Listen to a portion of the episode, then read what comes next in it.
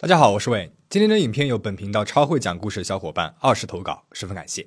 哦，对了，我们的最新会员影片，去年的网飞热剧《苏里南的原型事件》，韩国毒王赵凤行事件已经上线了，还没有看过的小伙伴记得去收看哦。二零零四年五月五日，临近夏日旺季，几个垂钓者带着孩子们来到了弗吉尼亚州切萨皮克湾的一个小岛上，开始了一天的休闲时光。这里是美国最大的海湾，有一座人工岛，吸引着不少人来这里垂钓和休闲。等待鱼儿上钩的时候，垂钓的人们注意到不远处的海面上飘着一个行李箱，还以为是附近的哪个游艇上掉下来的，几个人就合力将它从水里面捞了起来。行李箱通身黑绿色，看起来很新，也没有什么异味。人群当中，一个男孩啊非常激动，他吵吵着要打开箱子。当拉开了拉链之后，里面露出来了一个十分厚实的黑色塑料袋，好像是包裹着什么东西。男孩呢，直接用手把塑料袋给扯开了，紧接着就是众人的一阵倒吸凉气，里面竟然是一双惨白的人类小腿，在黑绿色行李箱和塑料袋的映照下，显得是格外诡异扎眼。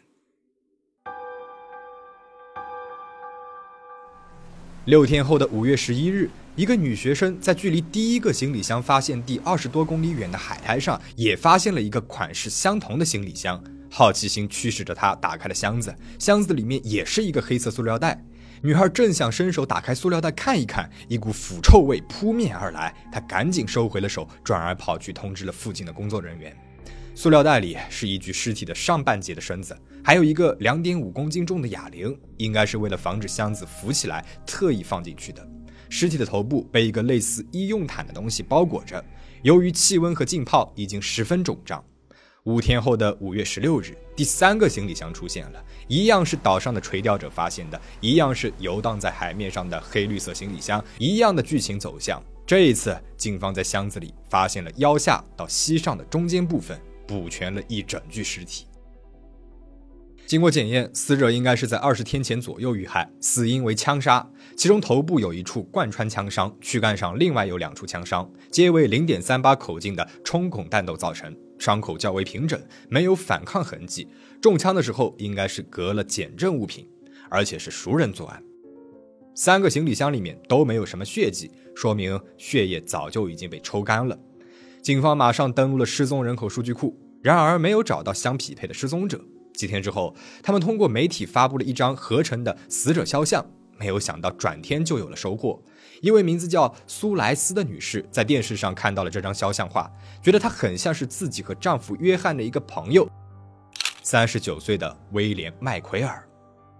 五月二十一号，苏和约翰去了警察局，看了许多的照片，十分肯定这个人就是他们的朋友威廉。警方就根据姓名和年龄调取了威廉的资料。发现他曾经因为鲁莽驾驶被逮捕过，录入过指纹，然后通过和尸体上的指纹进行比对，证实了这个人就是威廉·麦奎尔。一九六四年九月二十一号，威廉·麦奎尔出生于新泽西州，是一名退伍海军。他和三十一岁的妻子梅兰妮·麦奎尔还有两个年幼的儿子，住在新泽西州的伍德布里奇。多年之前，夫妻俩在同一家餐厅兼职服务生的时候相识相恋。那个时候的威廉高大帅气、雷厉风行，爱开玩笑的他总是人群当中的开心果。而梅兰妮不仅长得漂亮、温柔大方，还有学识。她大学主修的是数学和心理学，后来呢又进入了护理学校，是大家公认的高智商美人。当时的威廉经历过一段失败的婚姻，情不自禁的就被梅兰妮给迷住了。两个人可以说是一见钟情。一九九九年，他们在亲朋好友的一片祝福声当中喜结连理。婚后，威廉进入了新泽西理工学院做了一名程序分析师，梅兰妮则在一家大型生育诊所当护士。两个孩子也接连出生。二零零四年是他们结婚的第五年，可是没有想到竟然会发生这样的事儿。根据梅兰妮所说，四月二十九号凌晨两点多，她和丈夫因为搬家的问题大吵了一架。之后呢，就再也没有见到过他了。此前，夫妻俩计划从伍德布里奇搬到沃伦县，并且已经在那里买下了一个四十五万美元的大房子。至于搬家的原因，都要归咎于威廉的一个恶习——赌博。实际上啊，这对看似恩爱的夫妻并没有表面上那般和谐。谈恋爱的时候啊，就分分合合了好几次。威廉爱开玩笑，时常口无遮拦，脾气也是阴晴不定，还喜欢玩股票，然后去大西洋城赌博。一有怨气呢，就撒在妻子的身上。这次的搬家话题又引爆了威廉的脾气，他想要搬到弗吉尼亚州，离朋友们近一些。但是梅兰妮并不同意，花了那么多的钱买下新房子啊，就是为了不让他再出去赌了。争吵当中，威廉把梅兰妮按在了墙上，打了他一巴掌，还把烘干机里面用的干燥纸塞进了他的嘴巴里。没有反击之力的梅兰妮带着儿子躲进了卫生间，把门给反锁上了。威廉隔着门骂了一会儿，就收拾东西离家出走，还扬言再也不回来，要让孩子没有爸爸。梅兰妮以为他又跑去大西洋城赌博了，就没有理会。第二天去找了律师，商量了离婚事宜，还抽空去申请了对威廉的限制令。但是他也没有想到，这竟然会是两个人最后一次见面。And he said, I'm sorry to tell you, ma'am, that William is deceased. And I just, I just burst into tears. 常看我们频道的小伙伴应该都知道，像这种受害人有配偶但是没有其他人物介入的案件，警方一般都会先从枕边人入手。所以情理之中，梅兰妮就成为了警方的第一个调查对象。结果是意料之外，情理之中。这位枕边人啊，不简单。首先是梅兰妮的表现，她在以被害人家属身份接受问询的时候，带了两名律师，一个是离婚律师，而另外一个是刑事律师，全程开启了防御模式，看似哭泣，却始终没有眼泪。当负责该案件的警探问梅兰妮家里是否有行李箱的时候，他先是模棱两可的说没有成套的，然后转天就改口说自己突然记起来家里面有一套肯尼斯科尔品牌的行李箱，并且确认了这套行李箱就是装有丈夫尸体的那个箱子。然后他还主动问起警方有没有找到威廉的车子，听说还没有找到，他就主动建议他们去大西洋城找找，结果还真的在那里。警方还发现，他说的威廉对于搬家很不高兴的这些话也是很有问题的。根据朋友约翰的证词，四月二十九号下午，威廉曾经和他打过一通电话，当时明显能够听得出来，他因为即将要搬家感到兴奋。威廉还和约翰说过，四十岁之前买房是他的一大梦想，实现了梦想，他怎么可能会因此和妻子吵架呢？威廉从离家出走到被发现尸体，再到确认身份通知家属，这期间将近一个月的时间。梅兰妮从始至终都没有上报丈夫的失踪，而据她说，这是离婚律师的建议。她在得知威廉遇害后没有几天就申请了离婚，前脚领回了遗体，后脚就火化了，整个葬礼也只持续了十五分钟。除此之外，警方在询问梅兰妮的当天就去了夫妻俩的公寓进行了搜查，然而房子早就已经被打扫干净且搬空了，威廉的衣服和物品还被梅兰妮送给了一个朋友的表兄弟。当警察找到了这几个人的时候，他拿出了几个梅兰妮给自己用来装威廉物品的塑料袋，这些塑料袋就和行李箱里面用来包裹威廉尸体的袋子一模一样。警方呢还查到了梅兰妮在宾夕法尼亚州购买过枪支，时间恰好就是威廉失踪的前几天。店铺的老板说，梅兰妮不仅买了枪，还买了一盒零点三八口径的冲孔弹头，和杀害威廉的子弹是同一种类型，同一种口径。这种平头子弹大多为铝合金材质制成，因为能够在靶纸上打出规则的圆孔，便于计算成绩，常用于射击训练或者是比赛。平常是很少人会买的。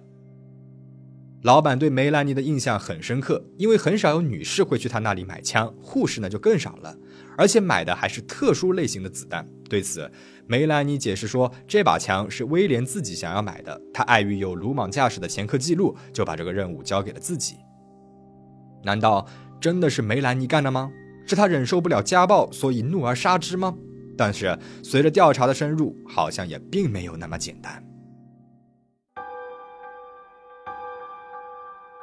为了获得更多的消息，警方监听了梅兰妮的通话，他们发现了两个和梅兰妮关系不正常的男人，其中一个叫布拉德利·米勒，他是梅兰妮所在医疗机构的医生，已婚已育，同时也是梅兰妮的上司兼出轨对象。梅兰妮在怀二胎的时候就已经和他好上了。米勒医生还经常给他发短信，希望他离开威廉和自己在一起。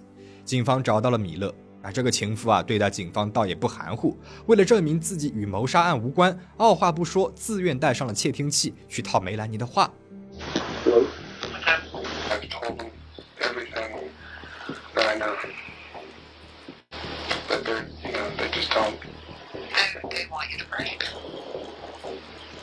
if you want us to stick together, I gotta know everything now. Before this goes any further. What do you mean you have to know everything now?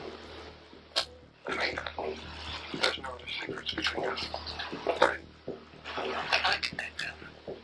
You swear you don't do this. Yeah. And your children's lives. Because I'm standing by you. Yeah. 而另外一个男人呢，叫吉姆·芬恩。 吉姆和梅兰妮是在护理学校相识的，他对梅兰妮一见钟情。虽然毕业之后没再联系了，但是多年以来一直单相思他。直到威廉出事的这一年的四月份，吉姆和梅兰妮突然就联系上了，而且还是梅兰妮主动联系的他，咨询有关买枪的事情。吉姆作为枪支爱好者，自然是给了他不少意见和资料。警方故技重施，找到了吉姆，也让他带上了监听器，套梅兰妮的话。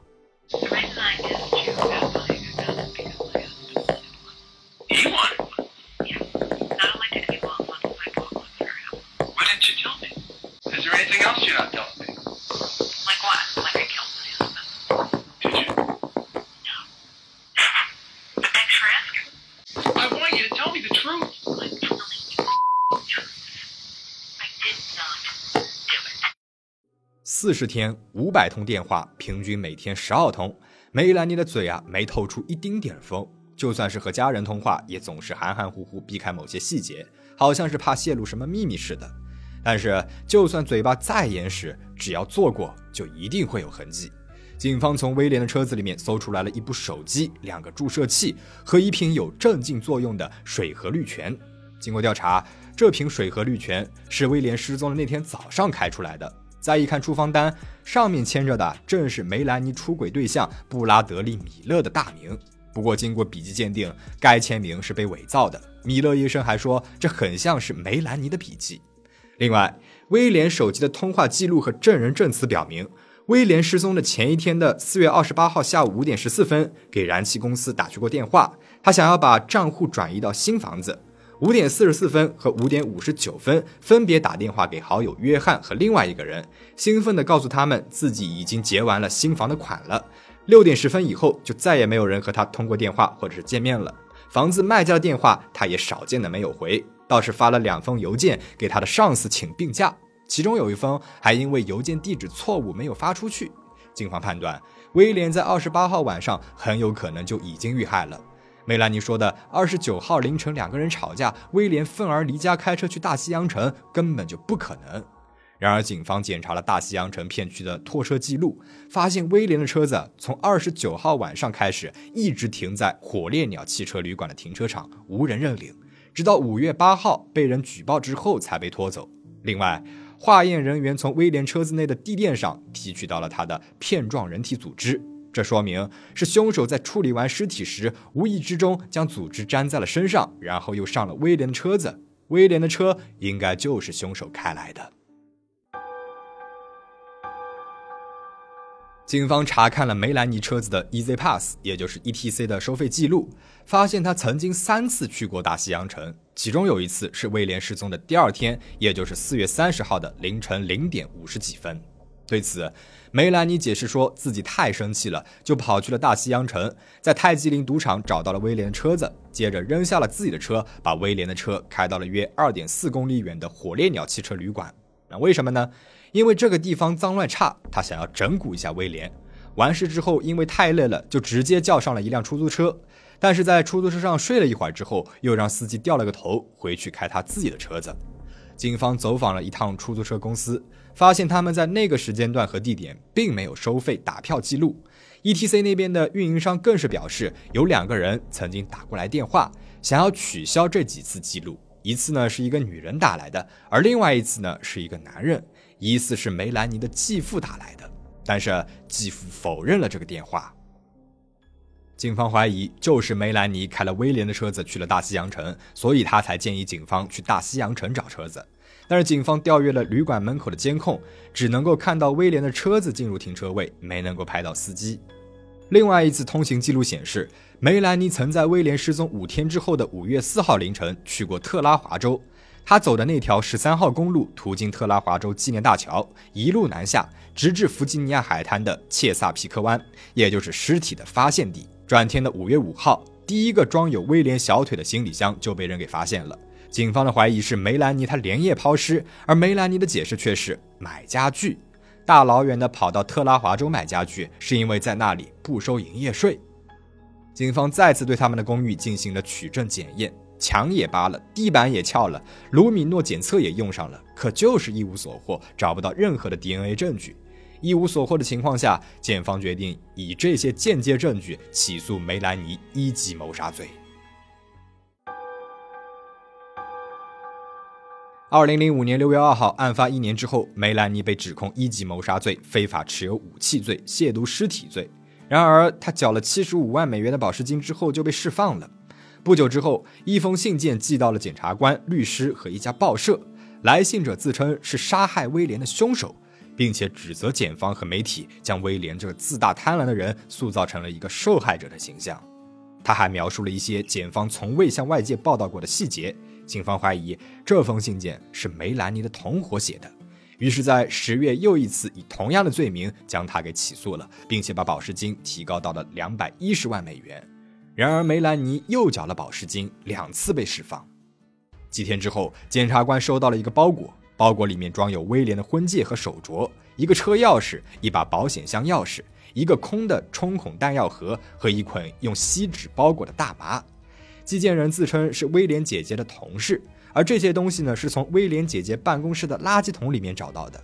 然而，根据办公室经理所说，办公室的实际地址和快递单上的寄件地址并不一致。前者是富兰克林大道，后者却写的是富兰克林路，甚至信头上的号码呢也是错误的，公司标志更是伪造的，更别说他们办公室压根就不用包裹所属的联邦快递了。那这寄信人到底是谁呢？难道和凶手有关吗？根据调查，用来付运费的是美国运通礼品卡，这个礼品卡是在十月九号下午三点四十八分在莱德爱连锁药店购买的。警方就调取了附近银行的监控录像，录像显示，下午的三点四十二分，一个女人从停车场走进了药房。可惜啊，只拍到了一个模糊的身影，不能够确定到底是谁。但是检方从身形判断，觉得这个人有一点像梅兰妮。一年后的二零零六年十月二十六号，梅兰妮被指控妨碍逮捕罪名。那想也知道，没看三度，拒不认罪的他又缴了保释金，不过这次啊，只有一万美元。二零零七年三月五号，梅兰妮第四次被起诉。这一次，她终于站上了法庭。庭上，辩方试图把威廉被杀的原因归结到赌博问题上，并且扒出了威廉也有出轨行为。一个名字叫伊丽莎白·勒布鲁的田纳西科技公司雇员在法庭上声称，自己在威廉被杀两年之前和他发生过一夜情。辩方呢还指出，案发之后，米勒医生在明知道梅兰妮有杀人嫌疑，对她监听期间还和她发生了好几次关系，所以证词并不可信。You then had additional intimate relations, correct? Yes, sir. Did you tell her that, by the way, that you had tape recorded her? No, I did not.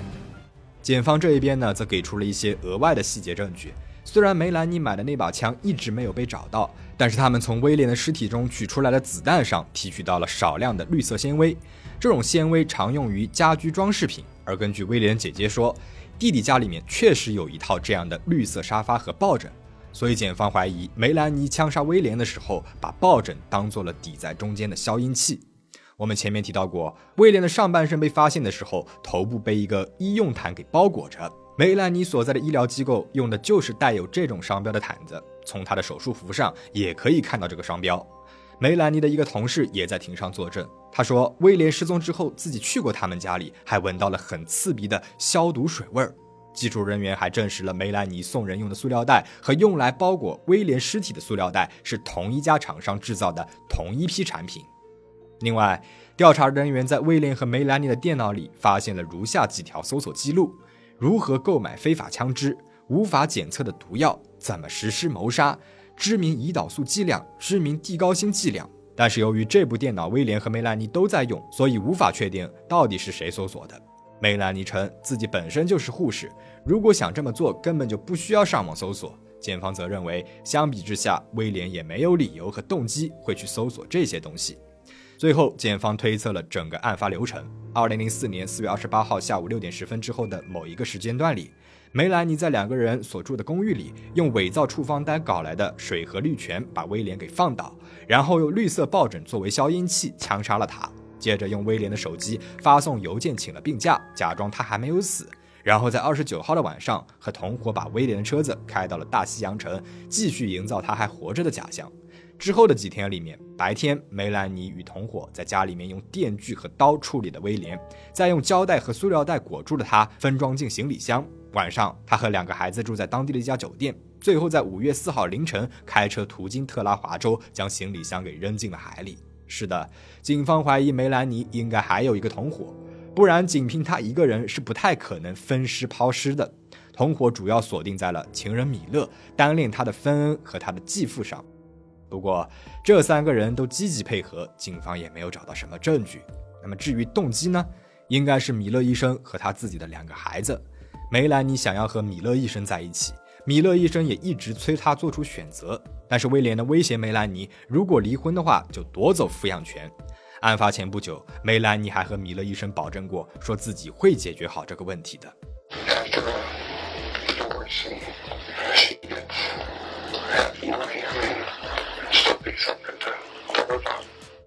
经过一个多月的审理，终于在二零零七年四月二十三号，陪审团一致裁定梅兰妮一级谋杀罪名成立。How do you find us to the count of the indictment charging Melanie McGuire with the murder of William McGuire? Guilty. 同年的七月十九号，他被判处无期徒刑，刑满六十六年，也就是二零七三年才有资格假释。他的两个孩子呢，则被判给了威廉的姐姐抚养。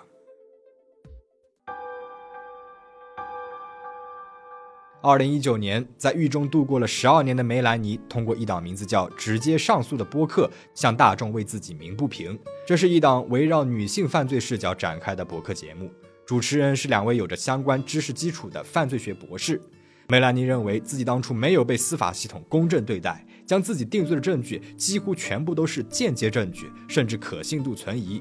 他和两位节目主持人提出了几点质疑：首先是凶器枪，每支枪的枪筒都有膛线和凹槽，子弹射出的时候就会带出相应的印子。而梅兰妮购买的呢是一把陶鲁斯左轮手枪，膛线和凹槽的数量是五个，而威廉体内的子弹上有六个印记。这家枪械制造公司的网站还在庭审之后将数据从六个改为了五个或六个。对此，原先负责该案件的检察官说，是他们搞错了，没有收集好枪械制造商的数据。然后是塑料袋，检方之前在庭上通过对塑料袋的纹路工艺的对比，断定梅兰妮送人的和行李箱里面的是同一批货。但这种方法其实并不严谨，实验数据呢也有出入，一个是厚一毫米，一个厚三毫米，一个透光，一个不透光，一个有鱼骨状的纹路，一个没有。另外，根据实验室里面的数据报告显示，行李箱里面检测出来了动物的毛发，但是威廉和梅兰妮都没有养宠物，因此他们认为第一案发现场并不是检方所认定的公寓。节目组还在一个行李箱里面装入了和威廉躯干差不多的重量约七十一斤重的哑铃，结果是两个人在与梅兰妮体型相似的情况下根本就无法提起箱子。更没有办法穿过大桥的护栏，试图以此证明梅兰妮并不是唯一的嫌疑人，要么他有同伙，要么凶手另有其人。事件到这边呢就讲完了。这些年，梅兰妮一直在埃德纳马汉监狱的女子惩戒所服刑，并且一直宣称自己是无罪的。一位参与案件调查人员曾说：“他要么有罪，要么就是这个世界上最倒霉的人。”那你是怎么看的呢？欢迎留言讨论。最后，请大家保持警惕，保持安全。我们下期再见。